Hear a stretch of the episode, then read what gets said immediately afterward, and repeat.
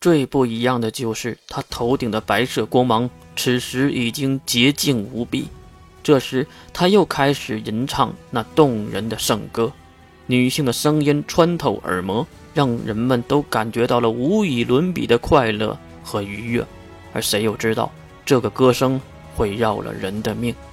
大部分没有抵御住的能力者和魔法师们，瞬间被抽走了存在之力，化为了分子状态。消散在空中，月则是再次的开启右眼，即使此时眼睛已经疼得不行，但是不开启，自己就会瞬间没命的。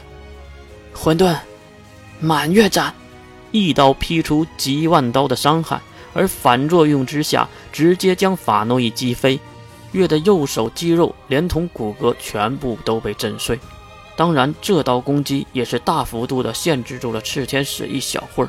月咬紧牙关，但是还是喊了出来。疼痛让他陷入了短暂的休克。月，关灵在后面喊了一句，而傅晓也是跟着月的身后冲了上去。关灵，你应该知道，你该做什么。傅晓留下这句话，并收回炽天使手中的审判，带着守护飞奔而来。守护，审判，黑白两道光线并不是奔着魔兽去的。而是月，他打算把月拉回来。其实这个并不是计划中的步骤，傅晓应该留在原地保护小维母女才对。再看血骨，此时还是没有休息好。刚才的能力确实已经杀死了第一形态的魔兽炽天使，他应该是释放了自己全部的波动。至于休克中苏醒过来的月，也是看到了被自己切成碎片的炽天使，月也当然知道。他不会这么就死掉的，但是月还是给血骨争取了宝贵的时间。月，就在月还没有完全醒过来的时候，就被傅晓利用守护化为的锁链捆住了。你，你干嘛？月好奇地看向傅晓，这是金罗刹主教让我这么做的。他说，怕你做傻事儿。月当然明白这金龙头的用意。月，关灵这时也是跑到了附近，并指向炽天使。这时，这个纯净的天使姑娘已经恢复了。这怎么比预计的还要快啊？不是我太高估自己的伤害了。如今月的能力真的太低了，如果不是右眼和法诺伊，他估计连这种战场上都上不了的。刚刚好，血骨在天空大声的喊了起来。原来他恢复了，有了血骨，大家的心里都放心了不少。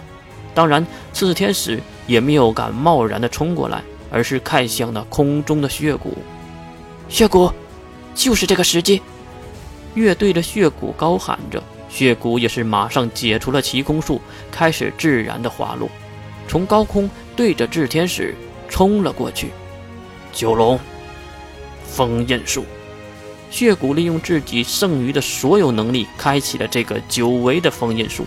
这个是月交给血骨的低配版本，因为血骨的能力没有达到六维能力，也不能直接封印第一形态的魔兽，所以之前的动作都是为了消灭炽天使的冷静，让他狂躁起来，褪去第一形态，用第二形态进行攻击。感觉到血骨使用的能力。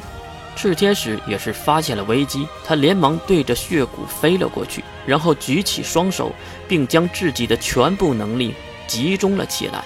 就在两人还有一段距离的时候，血骨的手上已经出现了高维度的封印波动，炽天使也是释放了手中的纯净能量。就在这时，最关键的刹那，炽天使纯净能量竟然被一旁的关灵吸了过去。这个就是月一开始。埋下的规则，关灵。由于速度太快，月提前喊了关灵一声，关灵也是站好了姿势，挥起右手，绝界，一个黑色的球体在那里出现，迎接了纯净而又强大的能量攻击。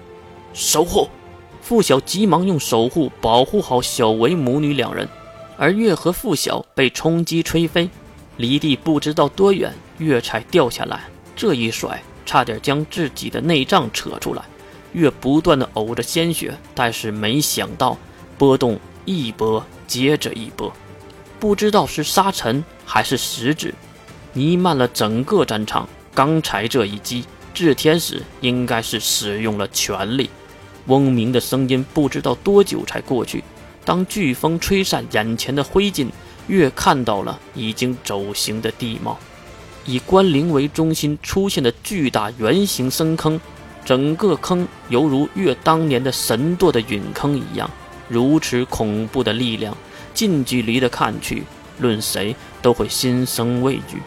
而理想的结果让大家都很高兴。